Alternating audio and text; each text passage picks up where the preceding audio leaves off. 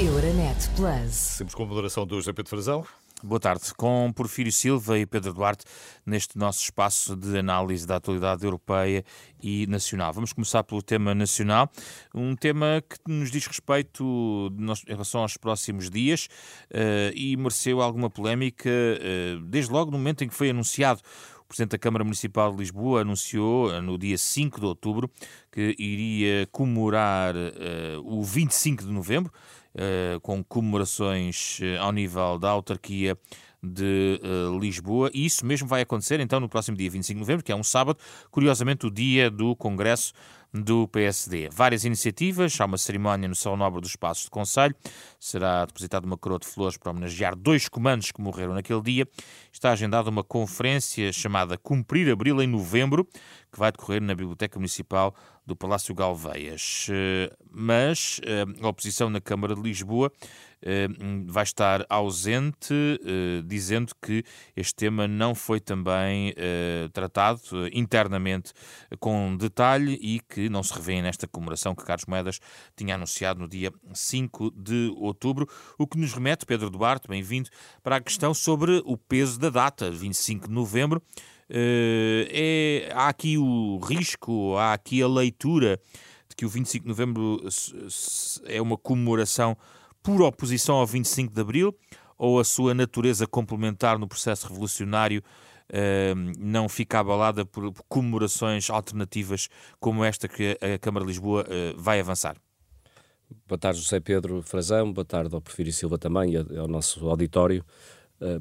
Eu acho que é, esta é uma deveria ser entendido como uma celebração eh, natural, saudável do ponto de vista democrático, eh, de uma data que foi de facto uma data importante para todos nós estarmos, por exemplo, hoje aqui a discutir da forma que estamos e a debater eh, politicamente com toda a liberdade numa democracia plena como aquela que felizmente temos no, no nosso país. Evidentemente que todos nós sabemos que sem 25 de abril não teríamos tido o 25 de novembro e, portanto, é óbvio que são duas datas complementares e devem, devem ser interpretadas como tal e nunca em oposição. O que nós temos, isso já, já, passaram muitos anos, de facto, desde o 25 de Abril, e portanto talvez agora valha a pena podermos ter a, a maturidade para assumir as coisas como elas são. Nós temos uma esquerda em Portugal, uma esquerda mais radicalizada, mas que infelizmente às vezes até o centro-esquerda gosta de, de se colar a ela, que manifestamente não são partidos que, têm, que tenham uma, eh, uma concepção, uma doutrina verdadeiramente democrática. E, portanto, nunca conviveram bem com o facto de vivermos numa democracia liberal, numa democracia ocidental, eh, e, portanto, prefeririam provavelmente ter substituído a, a, ditadura que, que nos governou durante tantas décadas e que culminou no 25 de Abril, queriam ter substituído essa ditadura por uma outra ditadura. É? Felizmente isso não foi possível e não foi possível muito por aquilo que aconteceu no dia 25 de novembro. E, portanto, eu julgo que é muito importante e, e, volto a dizer, muito saudável que se celebrem este, este tipo de datas, como é o 25 de abril, obviamente, mas como é também o 25 de novembro. E só, de facto, quem lida muito mal com a liberdade quem gosta de polarizar, de criar divisões às vezes tão artificiais na nossa sociedade, é que de facto pode contestar uma celebração que não tem qualquer efeito negativo, seja para quem for, que é de facto tal como, como, como, como digo, é uma celebração, não é, não é, não é nada mais do que isso. e de facto, quem tiver uma, eu diria, uma, uma mente aberta, democrática, que preza a liberdade, obviamente não pode estar contra isso.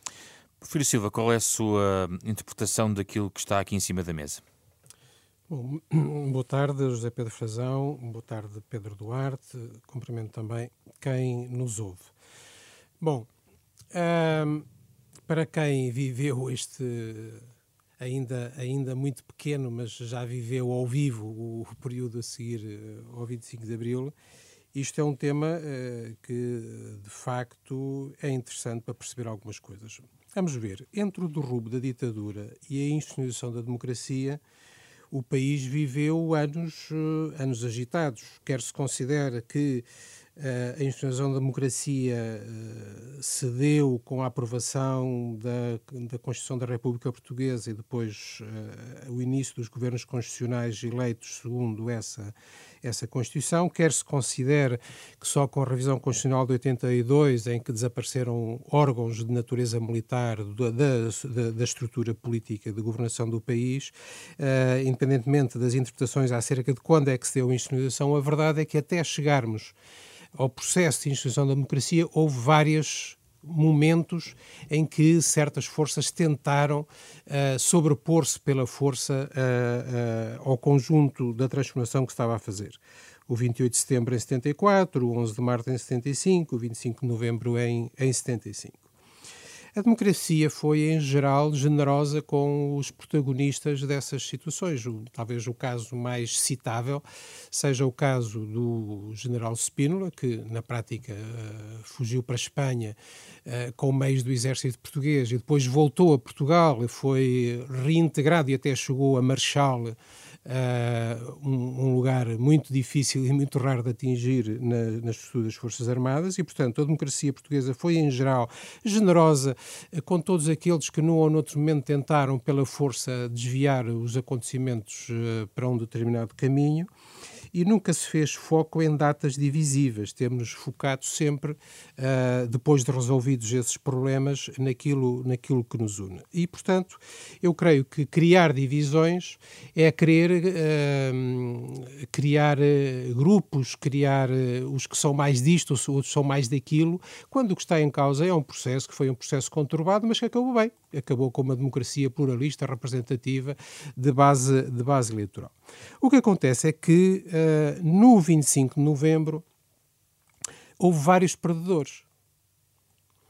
Uh, os únicos que ganharam no 25 de novembro foram aqueles que queriam que todas as forças políticas tivessem a oportunidade de apresentar as suas propostas ao povo português e terem a oportunidade de implementar os seus programas consoante os votos que, tiverem, que tivessem. Mas houve dois perdedores, não houve só um perdedor. Houve, obviamente, um setor perdedor, que foram aqueles que achavam que eles é que eram os intérpretes da legitimidade revolucionária e que, em nome da, da legitimidade revolucionária, podiam impor a sua a vontade. falar do Partido Comunista. A falar de, várias forças de esquerda que achavam que tinham a ideia certa acerca do futuro do país e que achavam que essa sua ideia certa se devia sobrepor ao voto, ao voto dos portugueses. Esses, claramente, perderam no 25 de novembro. Mas também perderam no 25 de novembro aqueles que quiseram aproveitar a oportunidade para tirar uma parte da esquerda portuguesa para a clandestinidade, designadamente aqueles que tentaram no 25 de novembro uh, ilegalizar uh, o Partido Comunista Português.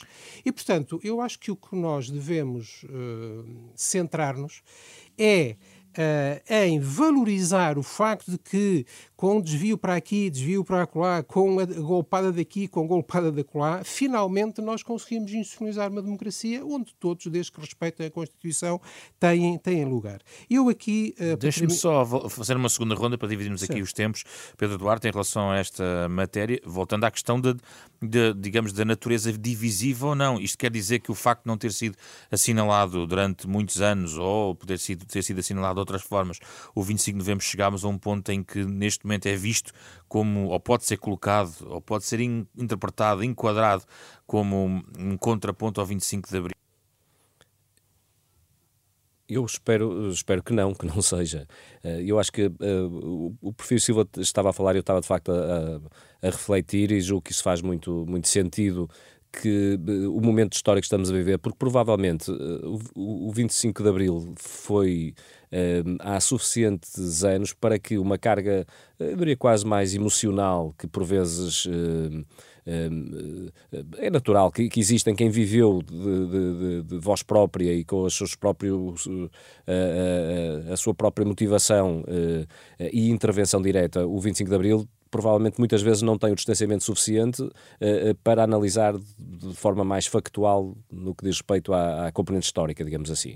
Uh, e eu acho que hoje estamos, de facto, numa fase em que, designadamente, muitos dos protagonistas políticos de primeira instância, uh, desde logo na Câmara de Lisboa, que é o caso que estamos a falar, mas em todo o país, provavelmente têm um distanciamento do ponto de vista, de, como há pouco dizia, de, de vivência individual diferente do que ocorreu noutros tempos. E talvez possam agora, de forma uh, com, de facto, uma. Eu, eu ia usar a palavra normalmente distanciamento, não queria dizê-lo, porque não, não é um distanciamento no sentido sequer emocional, acho que ele, ele existe, continua felizmente a existir, mas de facto permite ter uma abordagem distinta do ponto de vista histórico.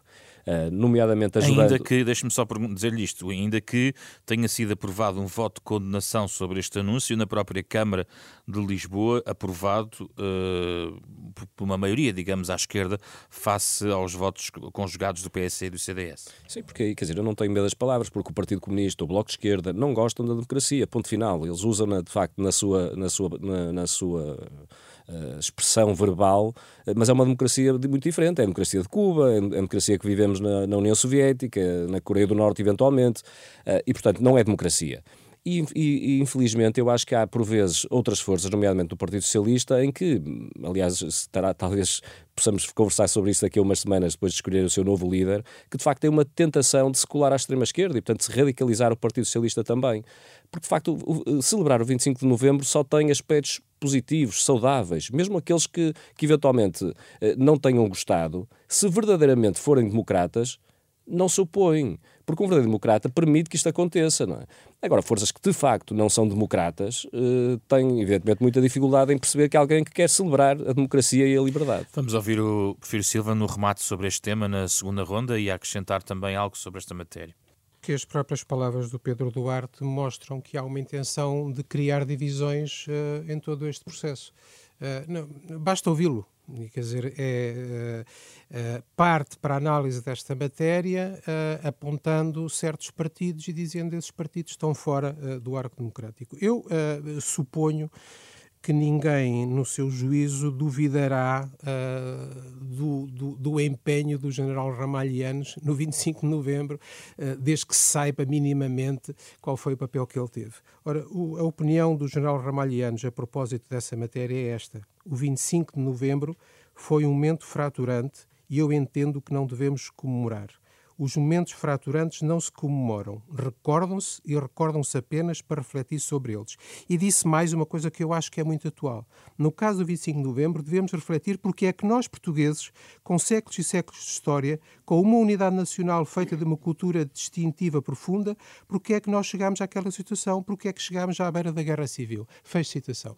Eu acho que vale a pena continuar a pensar se a forma de construir comunidade nacional é nós andarmos apenas porque politicamente isso pode ter algum interesse em termos de luta eleitoral, em termos de luta partidária, se o que nós devemos fazer é andar a cavar nas divisões que tivemos no passado, há 30, há 40, há 50 anos, ou se devemos procurar que as divisões sejam em função dos projetos de futuro, em função das propostas que cada um tem para, para, o país, em vez de andarmos nesta guerrilha, uh, que é apenas uma tática generalizada em muitos países de tentar criar cada vez mais fatores de divisão cultural dentro dos países, é, coisa com que eu não alinho. Oh, Professor Silva, reconhecerá que a democracia está em perigo permanentemente e nos últimos tempos temos visto que assim acontece. E, portanto, eu acho que a afirmação dos valores democráticos é sempre pertinente. Aí discordamos. A afirmação de valores democráticos faz sabendo ultrapassar as divergências que tivemos no passado e criando divergências positivas em termos de projetos diferentes, de propostas eu, eu, políticas diferentes, em vez de estarmos a remexer na história para continuarmos a tirar pedras uns aos outros. Mas basta ouvir a forma como o Pedro Duarte anteriormente explicou a sua posição sobre isto para saber que o ponto é esse: é arranjar partidos aos quais se possa atirar pedras e dizer vocês não estão só, aqui bem. Eu só referi outros partidos porque me foi questionado o facto de eles terem votado contra e estarem fora desta celebração. Se estiverem dentro, não isso, vou, isso vou... só indica que o presidente Carlos Moedas está-se perfeitamente marimbando para a maioria que existe nos órgãos municipais e permite-se fazer uma comemoração com a maioria da autarquia contra isso, porque literalmente também marca um estilo do próprio Carlos Vamos Moedas. Vamos ao tema europeu, neste Casa Comum. Euronet Plus. E aqui falamos sobre a situação em Espanha com a investidura do governo Pedro Sanches, com base num acordo alargado, não apenas e só com a plataforma de esquerda Somar, mas também com um conjunto de outros partidos. São mais a seis acordos que foram fechados, uma espécie de geringonça com partidos eh, das Canárias, Catalunha, Galiza e uh, País Basco. Uh, neste espaço contamos com a opinião do eurodeputado José Guzmão, do Bloco de Esquerda, que uh, contávamos ter aqui em direto, mas neste momento está neste momento em plena votação no Parlamento Europeu. No entanto, registámos a sua opinião sobre, nomeadamente, a estabilidade provável deste novo Executivo, tendo em conta esta circunstância, esse testemunho que recolhemos há minutos. Bem, o, o governo de Sanches terá estabilidade se responder aos principais problemas económicos e sociais de, de, Espanha. Eu estou convicto que é isso que irá determinar uh, se, se, o, se, o, governo de Sanches resulta ou não, e para isso, em grande medida, dependerá uh, a capacidade que as forças à esquerda do PSOE tiverem para determinar a governação e para, para garantir que há respostas aos problemas fundamentais de, eh, de todos os povos do Estado espanhol.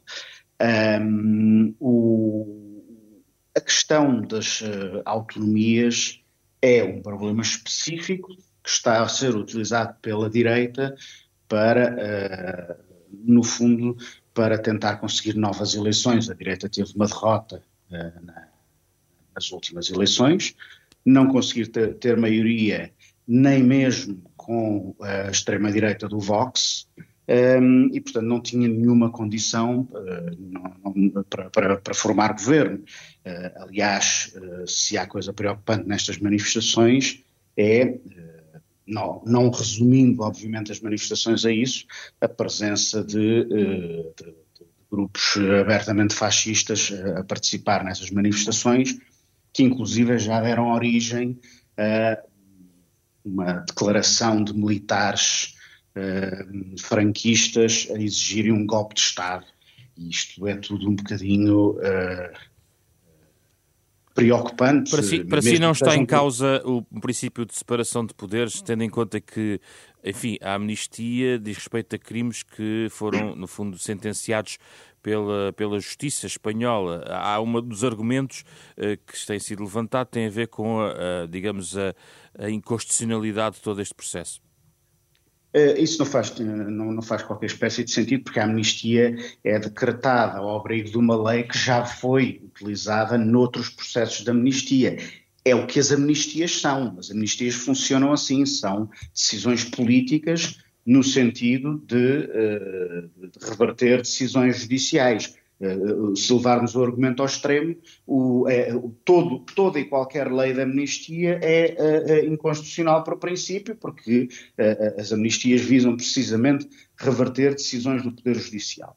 E é óbvio que é preciso ter em conta que o, o, o que está o que está em causa aqui são crimes, já agora, de ambos os lados, não apenas das autonomias associadas à, à, à realização de um referendo.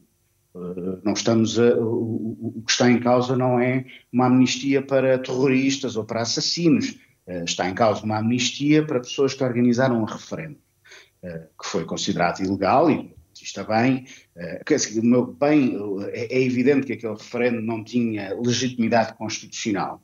Coisa diferente é meter as pessoas que o organizaram na cadeia. Uh, e o, este processo de amnistia tem como objetivo pacificar a relação do Estado espanhol com as suas uh, autonomias. E, do meu ponto de vista, é uma decisão lúcida. Um, e, e espero que conduza a um debate um bocadinho mais sereno sobre o papel das autonomias no Estado espanhol, que permita uh, respeitar essas autonomias. Aliás, uh, o grande debate em, em, Espanha não é entre um campo político que defende as autonomias, eh, uma, uma determinada forma de autonomia, e um campo político que é contra essa uh, autonomia.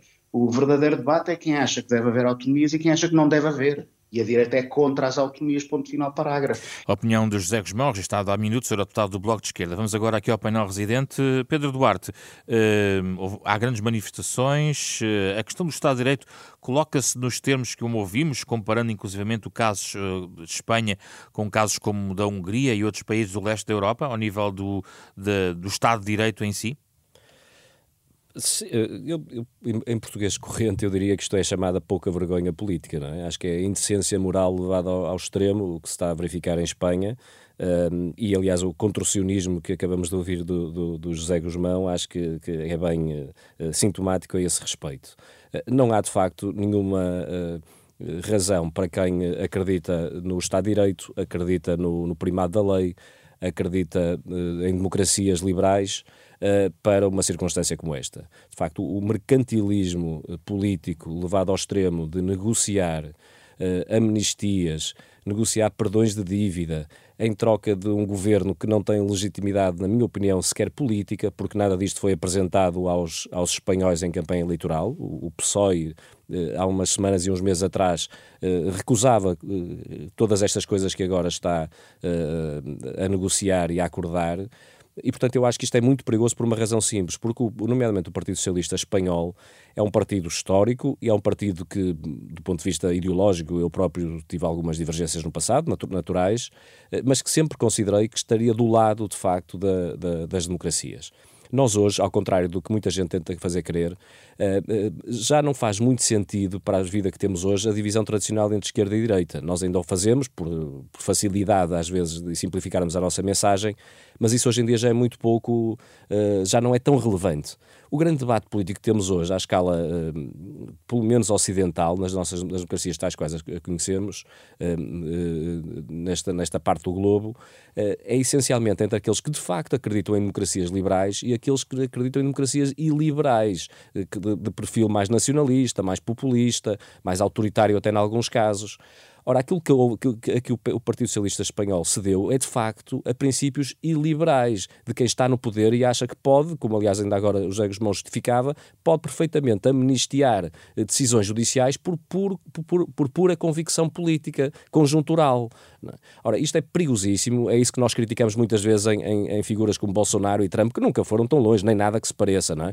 mas tinham se calhar essa predisposição e vontade. Nós andamos a criticar e depois de repente percebemos quando dá jeito, há quem eh, esqueça todos os princípios e convicções e, de facto, repito, por mercantilismo político do mais indecente, acaba por esquecer princípios, convicções, valores, eh, eh, afirmações feitas anteriormente, doutrinas seguidas, porque de facto lhe dá jeito para se manterem no poder conjunturalmente. Porfírio Silva, esta posição de Pedro Sanches, que permite esta maioria, no fundo, para governar, não é totalmente unânime, mesmo dentro do Partido Socialista Espanhol. Algumas vozes têm evidenciado estes riscos relacionados com estas, estes acordos que foram conseguidos, nomeadamente na questão da lei da amnistia. Como é que o Porfírio Silva olha para aquilo, as opções de Pedro Sanches?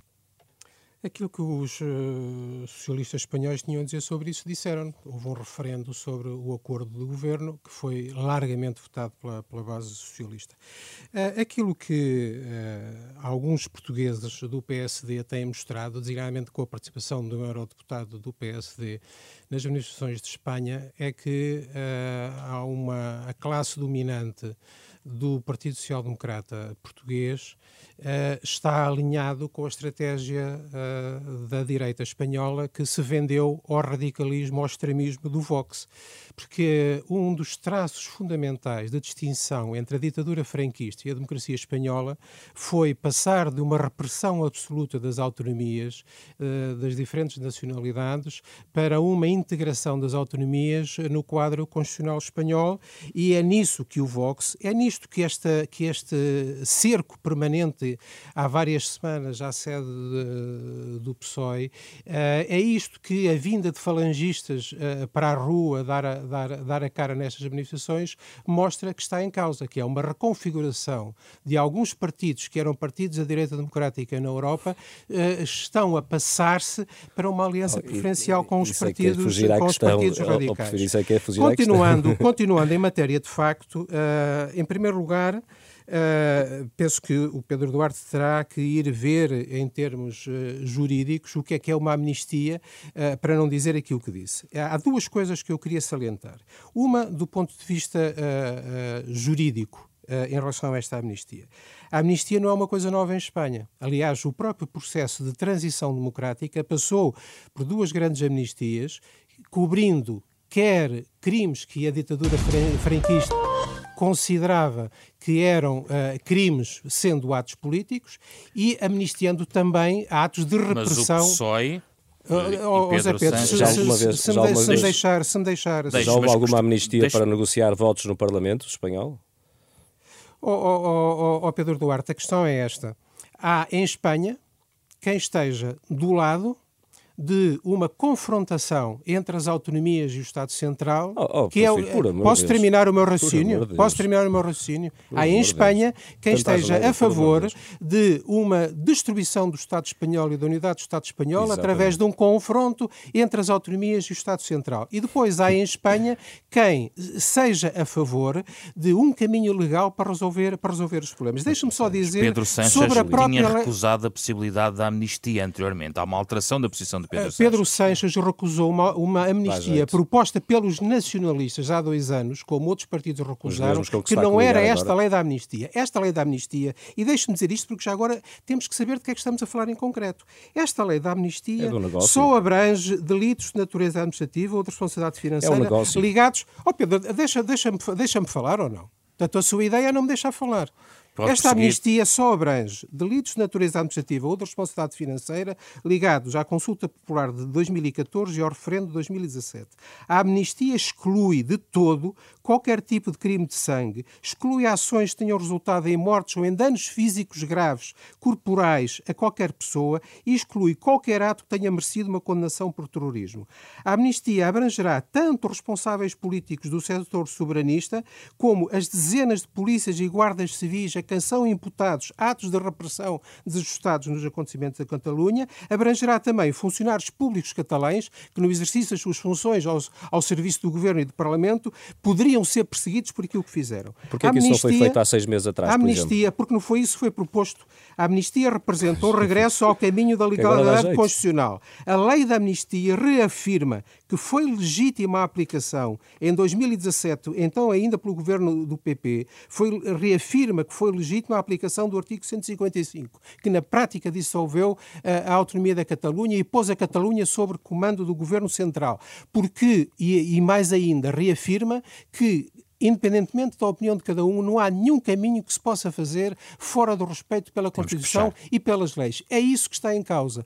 É encontrar um caminho dentro da legalidade, do respeito pela Constituição e das leis, encontrar um caminho onde seja possível não partir a Espanha e onde seja possível voltar Muito a encontrar bem. condições de convivência. por aqui. Pedro é, um Filho Silva, Pedro Duarte, eh, opiniões também cruzadas com a de José Guzmão sobre o tema europeu, a questão em Espanha. O caso Comum regressa na próxima semana.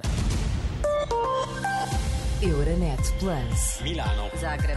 Bruxelas. Sofia. Riga. Euronet Plus, a rede europeia de rádios para compreender melhor a Europa.